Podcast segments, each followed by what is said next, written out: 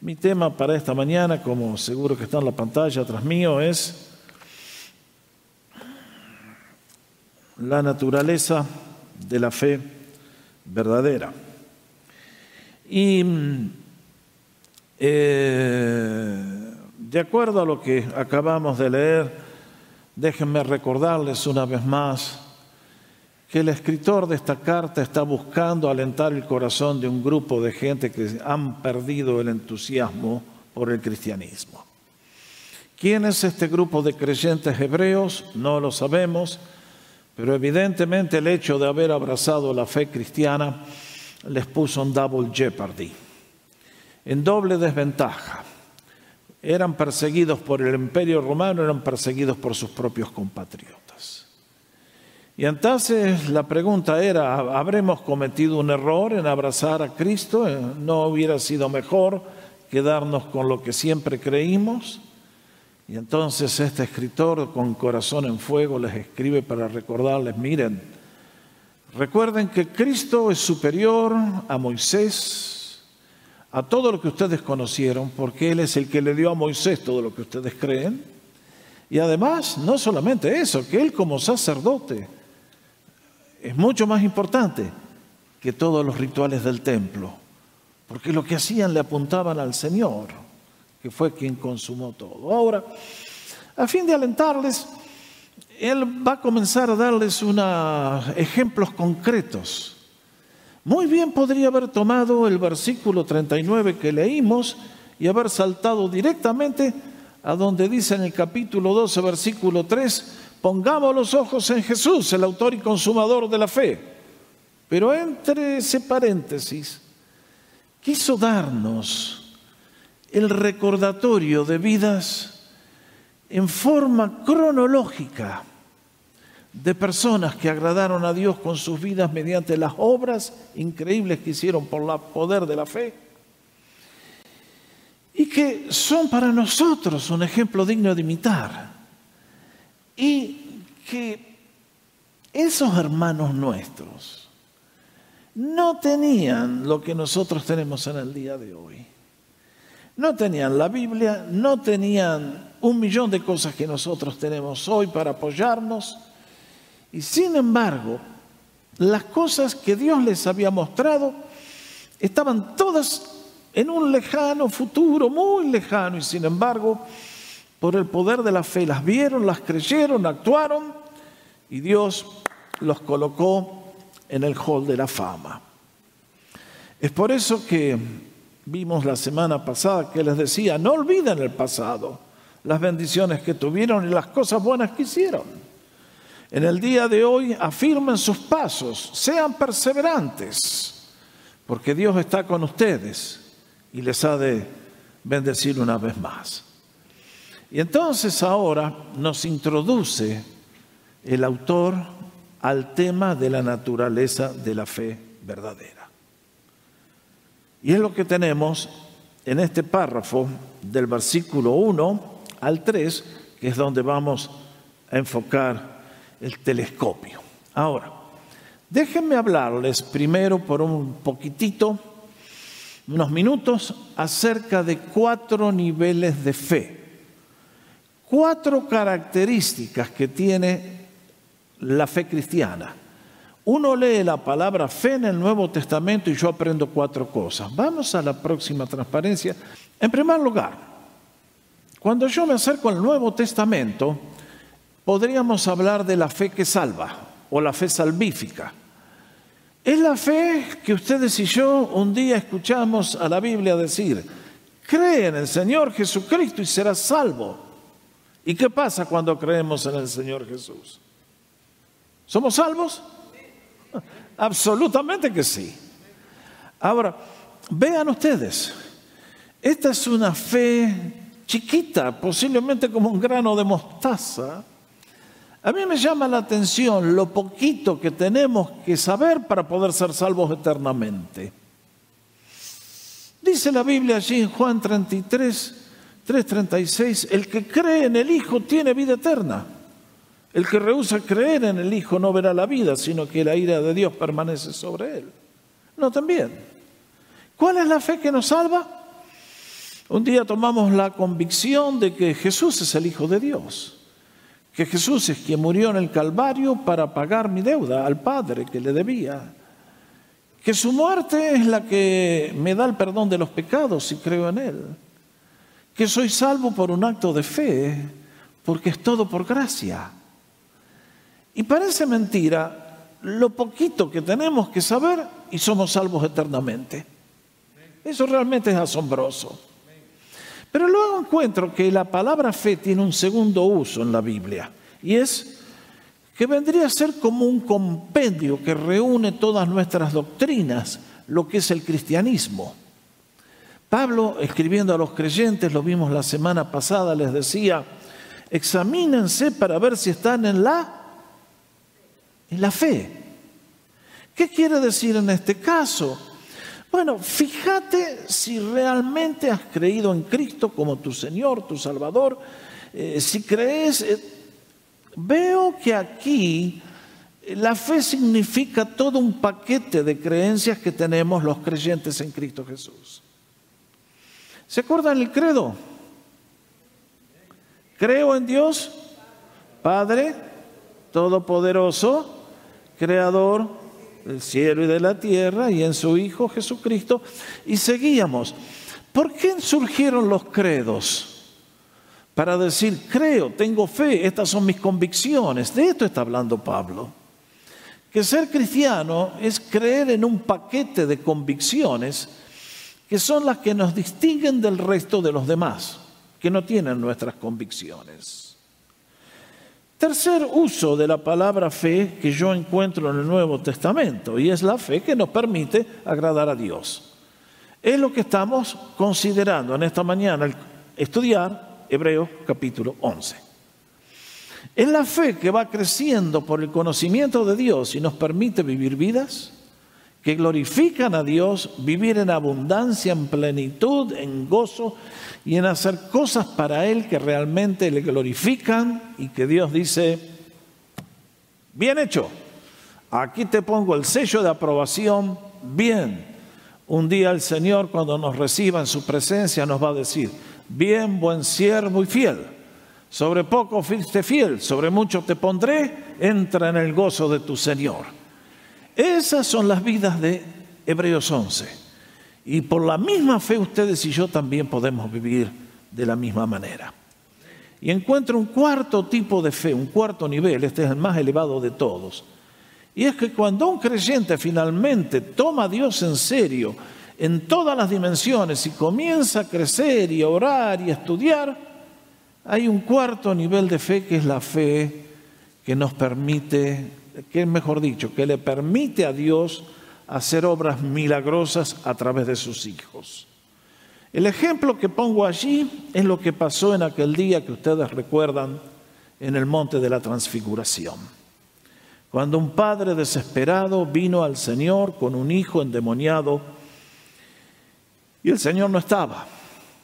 Estaban los nueve apóstoles Tres estaban con el Señor arriba en el monte. ¿Y qué pasó? Que por más que los apóstoles intentaron, no pudieron ayudar al Padre. Y el Señor bajó, echó al demonio, el chico se sanó instantáneamente, y luego los apóstoles que no habían podido con este espíritu satánico, le preguntaron, Señor, ¿qué pasó? ¿Por qué no lo pudimos sacar nosotros? ¿Y qué les dijo el Señor? Por vuestra poca fe. Ahora tenían que enfrentar un problema para que necesitaban un volumen de fe elevadísimo y no lo tenían. Por lo tanto, intentar hacer esa obra era un imposible. En ese párrafo tan rico el Señor nos enseñó que si todos nosotros tuviéramos fe como un grano de mostaza, le diríamos a un monte, córrete al mar, y lo haría. Pero bueno, Ahí están las posibilidades que la fe nos ofrece. Y todos nosotros, todos los creyentes en Cristo Jesús en este día, absolutamente todos, estamos en uno de esos niveles. No importa en qué nivel está usted en esta mañana, si es que está avanzando hacia arriba. ¿eh? Eso es lo lindo. Si usted esta mañana tiene una fe débil como una vela que apenas echa un poquito de humo, ánimo mi hermano, ánimo mi hermana. El Señor por el Espíritu Santo todavía puede soplar vida y bendecirte de una manera muy, pero muy notable. Así que esto es lo que les dice el apóstol a estos creyentes del primer siglo. Los hombres de la antigüedad agradaron a Dios por la fe y lo mismo pueden hacer ustedes. Bendito sea. Entonces, permítanme hablar a ustedes por un momento de lo que es la naturaleza de la fe verdadera.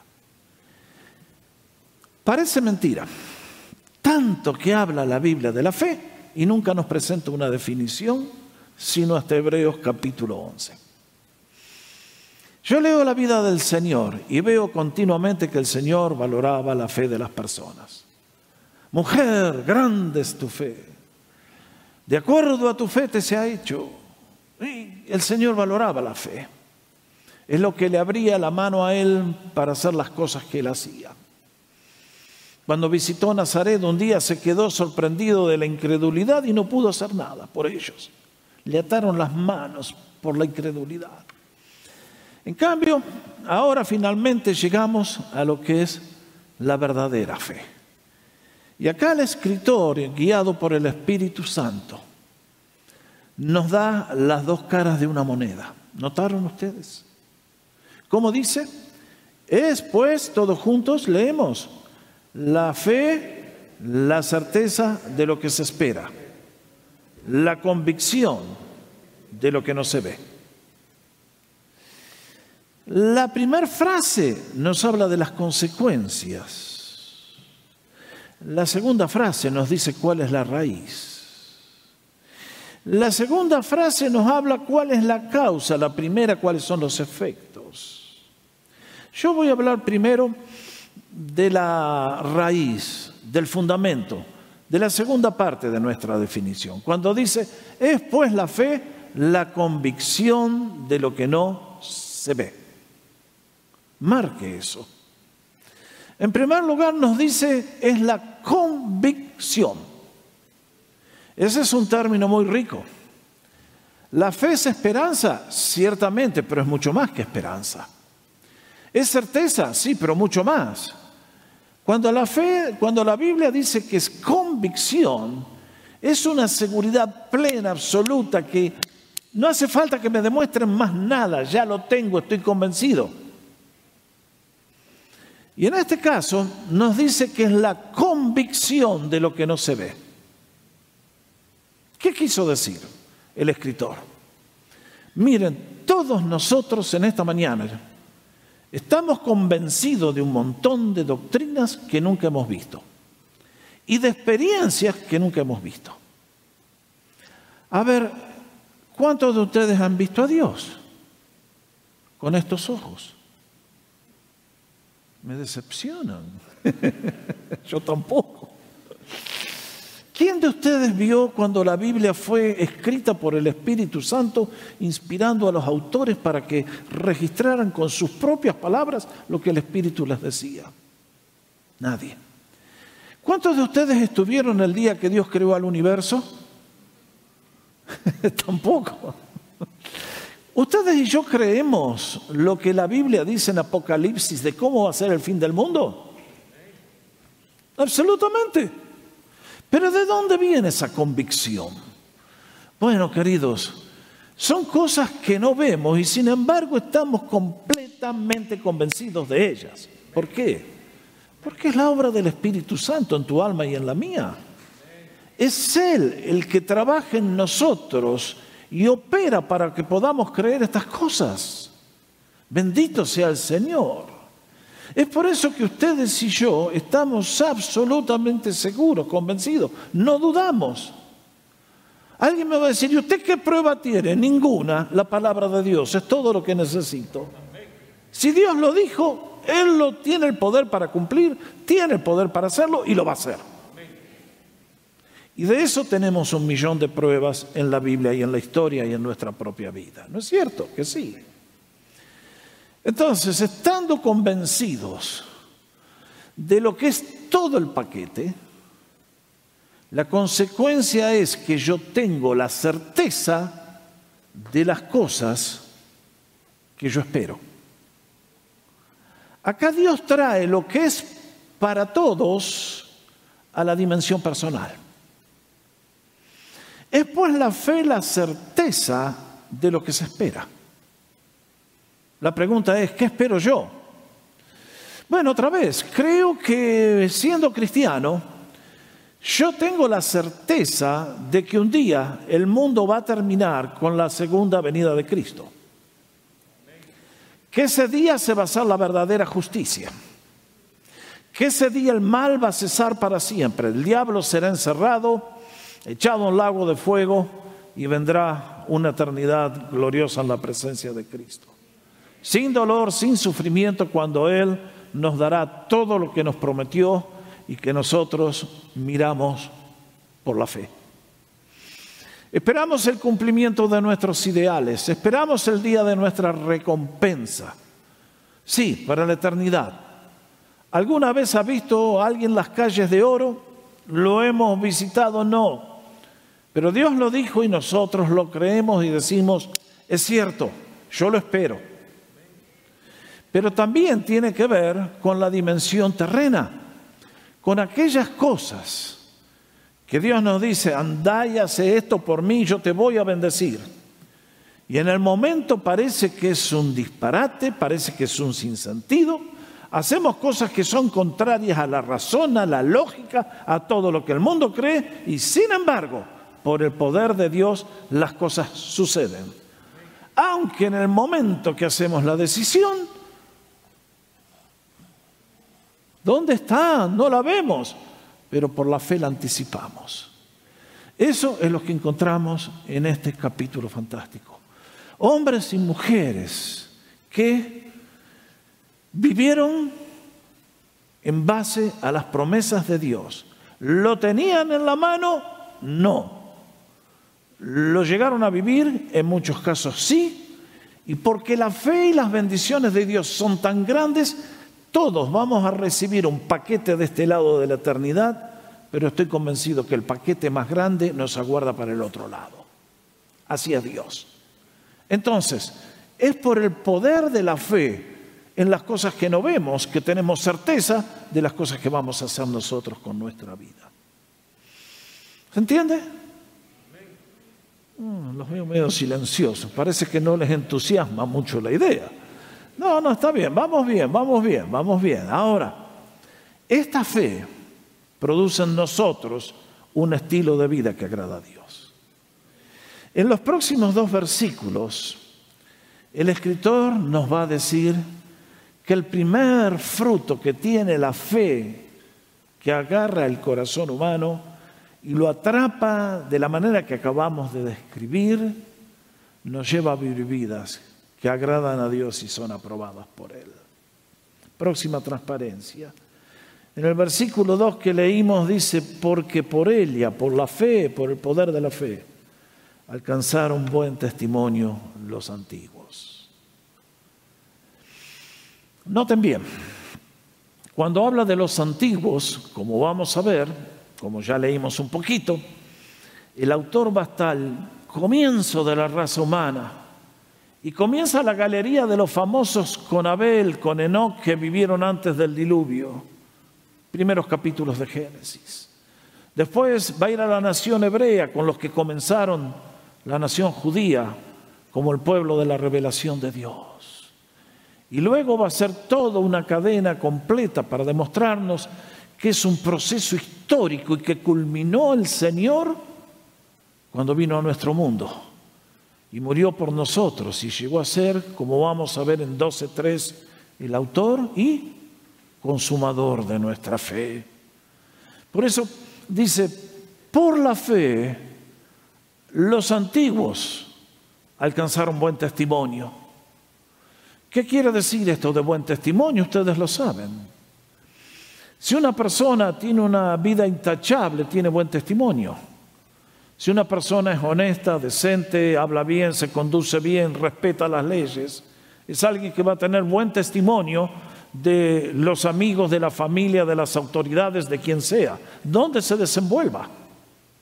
En este caso, los que alcanzaron buen testimonio, fueron hermanos como ustedes y como yo, con, de carne y hueso y pies de barros, que vivieron vidas que el Señor tuvo que decir. Estos vivieron muy bien, me agradaron a mí, pasaron el examen y por lo tanto son dignos de estar en el hall de la fama.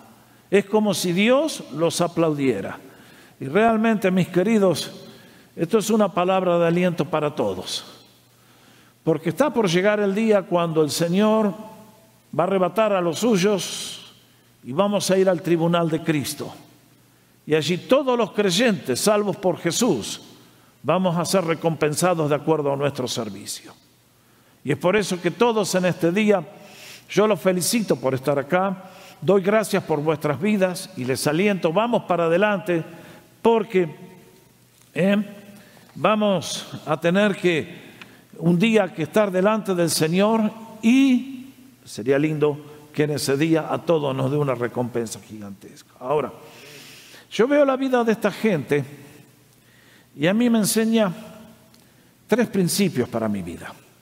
El primero es este, que es mejor confiar en Dios que aceptar lo que el mundo nos ofrece. No se olvide. Ya vamos a ver el ejemplo de Moisés. ¿Cambiaría usted los lujos del palacio en Egipto para ir a vivir como pastor de ovejas en un desierto?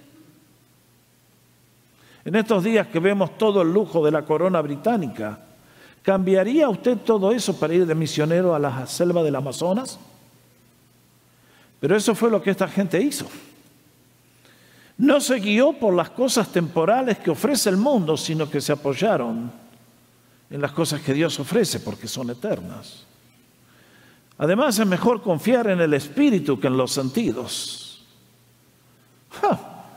El mundo de hoy nos dice, abraza lo presente, diviértete, aprovecha la vida. Se va demasiado prisa, ¿qué estás esperando?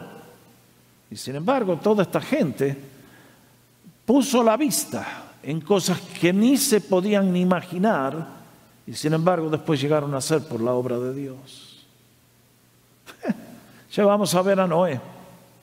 ¿Cómo se habrá sentido Noé cuando en medio de un desierto donde jamás había caído una gota de agua, alguien le dijo, andé y construí un barco porque viene un diluvio? Bueno, queridos, había que tener mucha fe para hacer eso.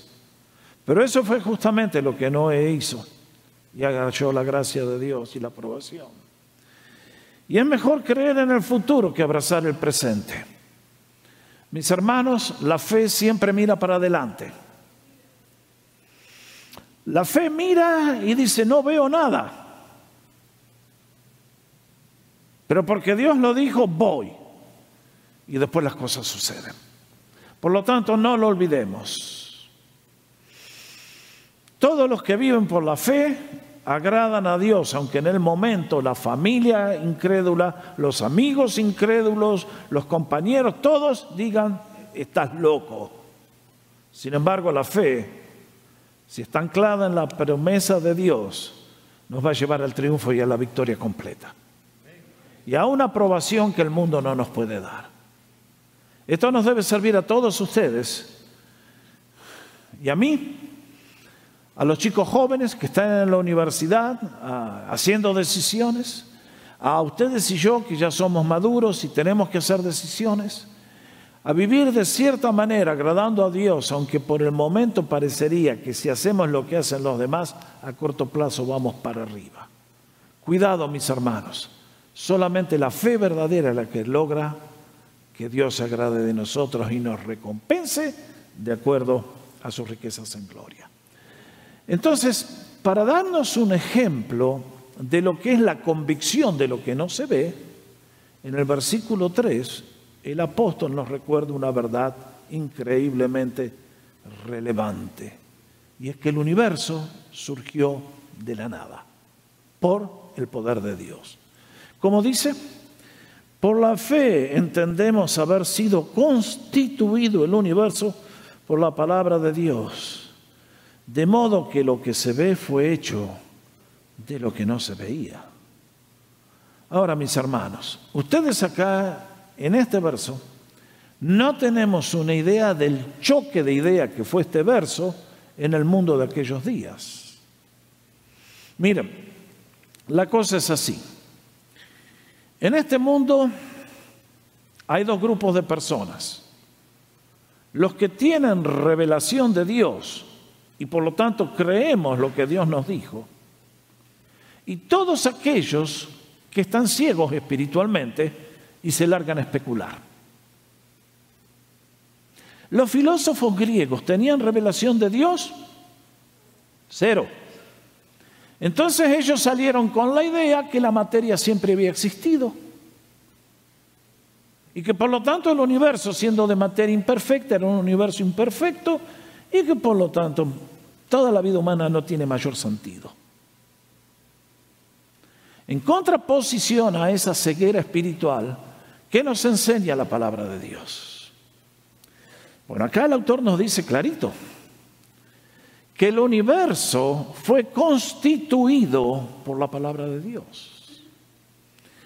Cuando dice la palabra constituido, creado, está haciendo referencia que, de la, que yo soy un ingeniero, que quiero crear un automóvil para que transporte al dueño, a los pasajeros, a hacer las compras, a viajar, a... Cuando la Biblia usa la palabra constituida, nos recuerda que Dios no creó el universo, porque dijo, ay, estoy aburrido, no sé qué hacer, ¡pum! Ahí voy. No, momentito. Todo el universo responde a un plan sabio del Señor. Y dentro de ese gran plan sabio del Señor estaba la idea de crearte a ti y a mí, para que tuviéramos comunión con Él. Ahora no te envían. Los de afuera dicen, ay, nosotros creemos que el universo salió de la nada, pero que tienen fe en grande, ¿eh? ¿Lo pueden demostrar? No, lo creen. Pero se ríen de nosotros cuando decimos yo creo que Dios lo hizo. Así es el ser humano sin Dios, está perdido. Mis hermanos, yo creo que Dios hizo el universo por el poder de su palabra, nos dice aquí el, autor. Es interesante, ¿no? A ustedes que les gusta estudiar.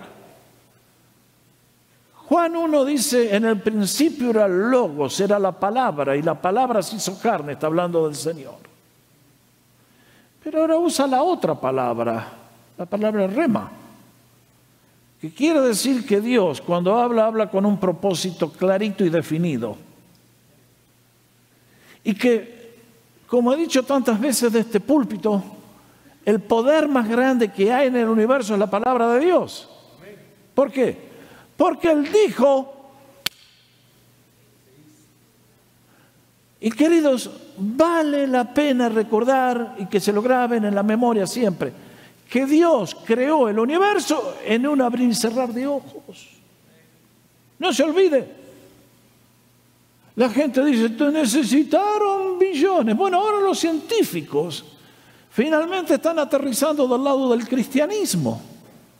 Y están diciendo, el universo comenzó en un punto con una explosión gigantesca y que como tantas veces yo se los ilustré cuando dije, si yo acá tuviera un rompecabezas de 100 piezas y tiro las piezas, ¿cuántos creerían que todas caerían en el lugar justo? Y ustedes me dicen, nadie creería en usted que hace eso, pastor. Estamos de acuerdo. Multipliquen eso por los billones y billones y billones de galaxias. Y Dios con la palabra de su poder dijo, vayan. Y en una fracción de segundo ocurrió todo lo que hay. Bueno, querido, eso es tener poder, me parece. ¿No les parece? ¿Notaron las noticias que salen del nuevo telescopio que anda dando vueltas por el espacio? Que vino con, eh, se enfocó en un área que nunca se había visto y encontró billones de galaxias que no se conocían. ¡Ay, el ser humano! Nosotros sabemos, no sabemos nada. Lo que sabemos es muy poquito en comparación a todo lo que Dios ha creado. Dentro de mil millones de años vamos a llegar al fin del universo y vamos a encontrar que todavía sigue. Así es el poder de nuestro Dios. con un solo toque. ¡Bum! Y mis hermanos, esto realmente es tremendo porque el autor hace eco de lo que dice Génesis 1.1. Hace unos años yo di un tema sobre Génesis 1.1 recordándoles que el Génesis 1.1 nos habla del Creador y su poder. Y que el término en el principio creó, ese verbo, significa sacar de la nada. Qué tremendo nuestro Dios. Estaba Él. ¿Qué más había? Cero, nada. Y de repente con el poder de su palabra dijo, y ¡prum! Ustedes y yo vemos las fotos de las galaxias, del espacio, nos quedamos deslumbrados ante la belleza, la magnitud. Y uno tiene que decir, Señor, todo eso lo hiciste en un abrir y cerrar de ojos. Pero realmente que eres asombroso, Señor. Me encanta lo que dice el Salmo 33. Por la palabra de Jehová fueron hechos los cielos y todo el ejército de ellos por el aliento de su boca. Ah, porque Él dijo y fue hecho. Él mandó y existió. ¡Uh! ¡Qué es grande nuestro Señor y es digno de suprema alabanza! ¿No les parece? Y no, gracias, gracias. A Él sea la gloria, es impresionante. Pero acá, al presentar esta idea, al mundo de los griegos que decían el universo es materia despreciable, el Señor está diciendo, oigan, el universo lo creé yo. Y es algo hermoso, es algo muy bien hecho y por lo tanto ustedes tienen que respetar ese universo. Y además no se olviden de algo más, de que yo estoy todos los días metido con ese universo trabajando en él. ¿Qué quiere decir, pastor? Hay un grupo de científicos que dice, ah, el universo seguía por leyes. Dios largó el universo y después se fue a dormir la siesta y ya no interviene más, seguía todo por leyes. De acuerdo a esa filosofía, en el día de hoy no puede haber milagros, porque Dios puso las leyes y las leyes están y nadie las quiebra. Bueno, bendito sea que el Señor tiene poder para cancelar sus leyes y traer milagros a nuestra vida cuando su pueblo le clama. Y nuestro Dios es el que está todos los días en el universo. ¿Quieres ver qué está haciendo el Señor? Anda esta tarde, hermano, a la orilla del océano cuando cae el sol. Y cuando veas esa picture de gloria y de belleza que nos deja todos deslumbrados, tenemos que decir, ahí salió el Señor a pintar. y se puso a pintar y qué buen trabajo que hace, honestamente. ¿eh? Así es nuestro Dios. Está en el amanecer, está en la lluvia, está en el atardecer, está todos los días. El universo destila la presencia de Dios. Nuestro Dios está en esas flores, están los pájaros, están, están siempre. ¿Cómo nos cuesta a nosotros creerle al Señor? A mí me impresiona cuando dice, pero no saben ustedes que vuestro Padre Celestial sabe cuántos gorriones hoy cayeron a tierra. ¿No saben ustedes que yo les tengo contado, no solamente que sé, que, sé quiénes son ustedes, sino que les tengo contado hasta los cabellos de la cabeza? Señor, qué conocimiento que tienes. Es por eso que ante tan gran, tanta grandeza, uno tiene que decir, Señor, confío en ti, me entrego a tus propósitos, ayúdame a vivir una vida que te agrade tal como la que vivieron los antiguos. Es por eso que quiero rápidamente dejarles cinco cosas para que recuerden. Primero, la fe es convicción que lleva a la certeza y la certeza lleva a la acción.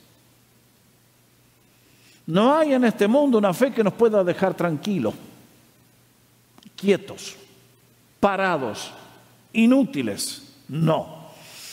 Cuando ustedes y yo somos atrapados por la convicción de quién es Dios, qué es lo que está haciendo, Ustedes y yo tomamos un fuego en el corazón y salimos a comenzar a servir y a hacer cosas y a vivir para Dios e increíblemente Dios comienza a contestar con bendiciones que nunca pudiéramos haber imaginado. Esta es la vida de todos los héroes que vamos a ver. Segundo, no se olviden, la fe siempre mira hacia el futuro. La fe nunca es para el pasado, el pasado yo ya lo conozco. Todo lo que pasó, pasó. Pero ¿cómo puedo estar seguro que va a pasar lo que me prometieron? Solamente por el poder de la fe. Porque Dios lo dijo y cuando Dios dice, Él lo va a hacer. Esto a mí me lleva a que las promesas de Cristo, aunque parece que se tardan y que son difíciles, sin embargo se cumplen. El Señor le dijo un día al pueblo hebreo, los voy a sacar de la esclavitud y los voy a llevar a una tierra que fluye leche y miel. Tan abundantes. Lógicamente en el principio tuvieron que pasar por el desierto y ahí nomás la mayoría se desanimó y perdieron la tierra. Pero ¿qué hizo con los que perseveraron y tuvieron fe? Les dio mucho más de todo lo que anticipaban. Así es el Señor. Tercero, la fe siempre mueve la mano de Dios. No se olvide, no nos olvidemos. La fe mueve la mano de Dios. Estamos frente a una situación imposible. Todos los creyentes de Hebreos 11 tenían situaciones imposibles. Tenemos un problema, eso no es problema para Dios. Cuando aquel padre que les conté hace un instante vino con aquel hijo endemoniado a suplicar la ayuda del Señor, eh, le dice al Señor, eh, si puedes hacer algo, te lo vamos a agradecer. ¿A quién le fue con eso? Y el Señor bendito con la gracia que tiene siempre, le dice, al que cree todo es posible. Y a nosotros en este día nos dice, a cada uno de nosotros, al que cree, todo le es posible. ¿Sabe Dios dónde estás? Absolutamente que sí. ¿Sabe Dios lo que hay en tu corazón? Sí, porque Él te lo puso.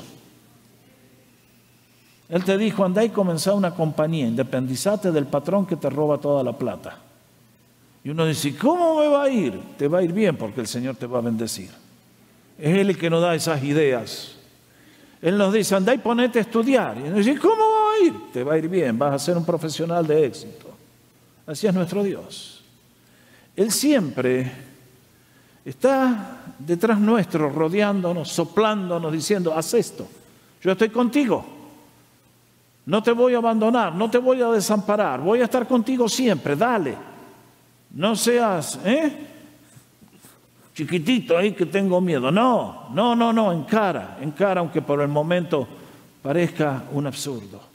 La fe es la que nos lleva al futuro, aunque el futuro todavía no se ve y no ha llegado, pero mueve la mano de Dios y los milagros se hacen una realidad. Por lo tanto, nuestra mayor necesidad es crecer en la fe. Les dije al principio, hay cuatro niveles. Idealmente, todos deberíamos crecer en la fe del Señor. Lo que hacemos acá, yo todos los domingos intento por todos los medios posibles decirle, hermano, dale. No me interesa en el punto donde estás, sino en qué dirección estás avanzando. Estás avanzando para adelante, dale, no te detengas. Vas subiendo, dale, es costoso, amén, pero vamos, dale. Ustedes y yo tenemos que crecer en la fe. Porque todo lo que el Señor nos ha dicho y ha prometido se puede cumplir. Pero como lo ilustré con el caso del chico endemoniado, hay niveles de fe que tenemos que alcanzar. Es por eso que concluyo con tres consejos para ustedes. ¿Cómo hacemos crecer la fe? Tantas veces hemos cantado, si tuviera fe como un granito de mostaza, qué lindo. Aunque sea chiquitita, esa fe la tenemos que hacer crecer. ¿Cómo? Bueno, primero, conocimiento, conocimiento, estudio, estudio, estudio de la palabra de Dios. ¿Qué dice la Biblia? La fe viene por el oír la palabra de Dios. El creyente que no lee la Biblia va a tener siempre una fe chiquita. Es notable todos los medios que el Señor nos da en este día para que ustedes y yo crezcamos en fe, para vivir vidas que le glorifiquen, que son agradables, que nos puede utilizar. Y el Señor que nos dice, trágate la palabra de Dios. Léela cuando vas, cuando estás solo, escúchala cuando estás manejando, tenés canales de televisión, tenés podcast, tenés de todo lee, escucha, memoriza la palabra de Dios. Segundo, si queremos que crezca, vamos a tener que meditar en ella. ¿Qué quiere decir eso? Que habiendo leído la palabra de Dios, ustedes y yo comenzamos a reflexionar, a pensar, a... Eso es lo que le dice Dios a Josué. Si vas a tener éxito en la misión que tienes, Josué, lo importante es que no te pongas a estudiar las estrategias militares, sino que te pongas a meditar en la palabra de Dios. ¿Suena loco? Pero pastor, usted sabe en el mundo donde yo vivo, un mundo muy chiquitito para el poder de Jesucristo. Si tu vida agrada a Dios, el Señor se ocupa de todos los detalles. Como dice el libro de los Proverbios, cuando los caminos de un hombre agradan a Dios, hasta sus enemigos los hace estar en paz con Él. ¿Es cierto eso? Amén que sí. Es por eso que ustedes y yo tenemos que aprender a ver la vida como Dios la ve. Y a Josué le dice esta frase que ustedes y yo lo hemos citado tantas veces. Nunca se apartará de tu boca este libro de la ley. Debe ser el que informa tu mente, tus decisiones, todo sino que de día y de noche meditarás en Él continuamente. Esta es nuestra ocupación excelente. ¿Para qué? Bueno, para que te pongas en acción y empieces a hacer, y entonces vendrán los resultados. Y entonces lo tercero que nos dice es que si vamos a crecer en fe, tenemos que entrar en acción. Y hay momentos cuando nos tenemos que jugar por el Señor. Con Francis, fuimos rumbo a Canadá. Y mi deseo era estudiar allí en el seminario, en Regent. Ahora, lógicamente que hay etapas. Yo llegué y empecé a trabajar como dibujante mecánico. Mi primer título es técnico electromecánico. Más respeto, che, vamos. Ahora, si me piden que cambie uno de esos foquitos, no sé, llamen a otro, ¿ok? no, parece mentira. Tuve el privilegio de estudiar en una escuela muy linda en Argentina y me permitió trabajar en Canadá por dos años. Pero mi deseo era estudiar, nuestro deseo era estudiar. Y llegamos en el 80 que era un boom la economía. Tal es así que a donde fui me tomaron. Prosperé con la compañía, después me pasé a otra compañía que estaba a cinco minutos de casa y mucho mejor salario. Eso fue en febrero del año 82. Mi meta era comenzar clases el 28 de junio de ese año, pero las clases eran a la mañana en el seminario y yo no podía porque trabajaba. Cuando me tomaron, el jefe de personal me dice, Jorge, estamos con una necesidad tan grande de órdenes que no damos abasto. ¿Estarías dispuesto a trabajar en el turno de la noche si te tomamos? Y yo le dije, sí, por supuesto. Así fue. A las dos semanas me dicen, mira Jorge, lo que pasa es que hay dos máquinas que las tenemos que tener funcionando 24/7. Producen dos componentes de las era la compañía Slage, que hace las cerraduras esas que ustedes y yo tenemos en las manijas de las puertas. Me dice, tenemos que, dale, dale, dale. ¿Te animás? Sí. Marzo de ese año. ¿Cuánto fueron, Francis? Tres semanas trabajando de noche. Y el último día que trabajé de noche fue el 2 de abril del año 82 y dice, ¿cómo se acuerda, pastor, de ese día? Y porque Argentina empezó la guerra allá abajo. En fin, corramos un velo piadoso. Lo cierto es que hasta allí la compañía tenía un turno de mañana con 300 empleados, un turno de tarde con 150 y ahora agregaban el tercer turno porque no daban abasto. Llegó el mes de abril y de repente empezaron a echar gente. Y a echar gente y para el mes de mayo el turno de la tarde desapareció porque se vino una de esas recesiones horrendas. Y llegó junio y de 300 que éramos a la mañana, habremos quedado 60. Y nos dijeron, ahora van a trabajar solamente cuatro días a la semana. ¡Oh, que estaba brava la recesión!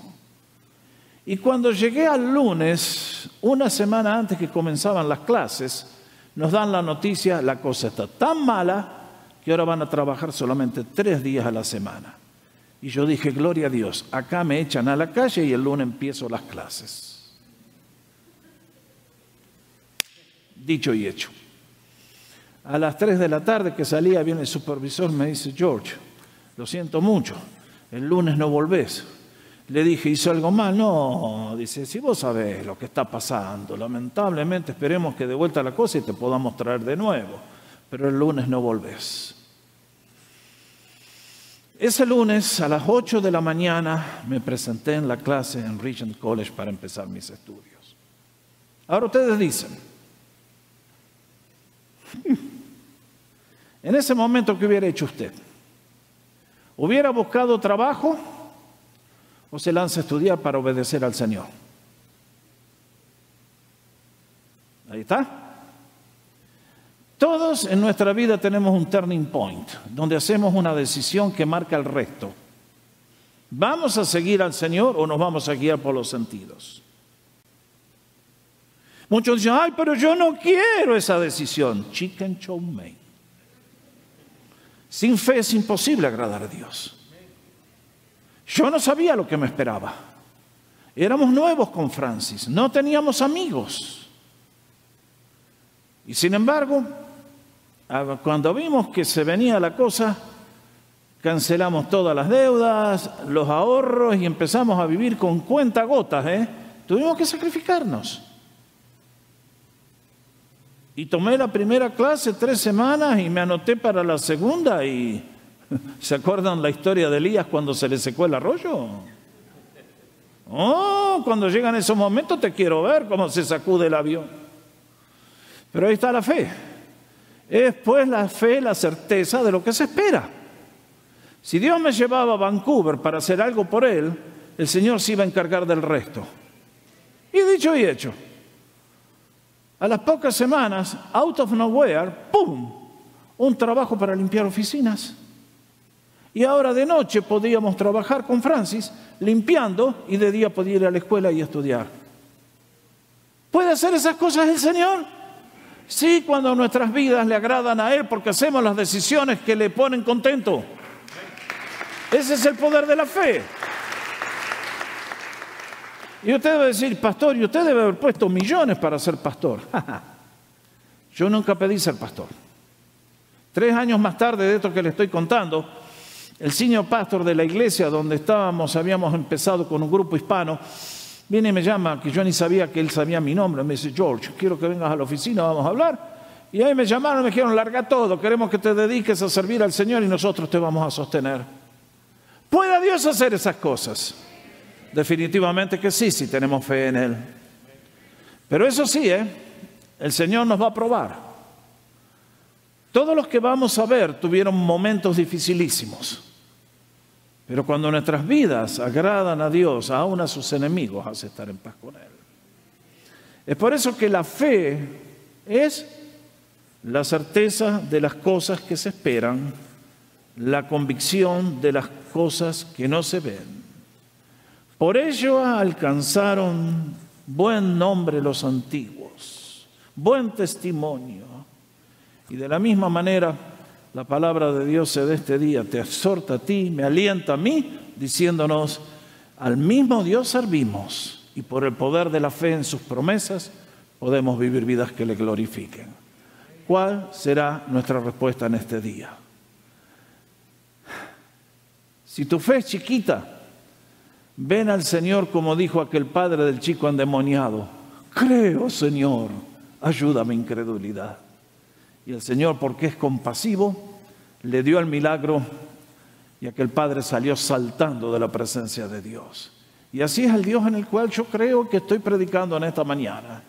Que si tú le das todo a Él, vas a salir saltando de gozo y te vas a dar cuenta que todo lo que este mundo ofrece es una sombra, un fantasma y que solamente en Cristo hay vida y vida de abundancia. Bendito sea el nombre de Jesús. Dele un aplauso al Señor.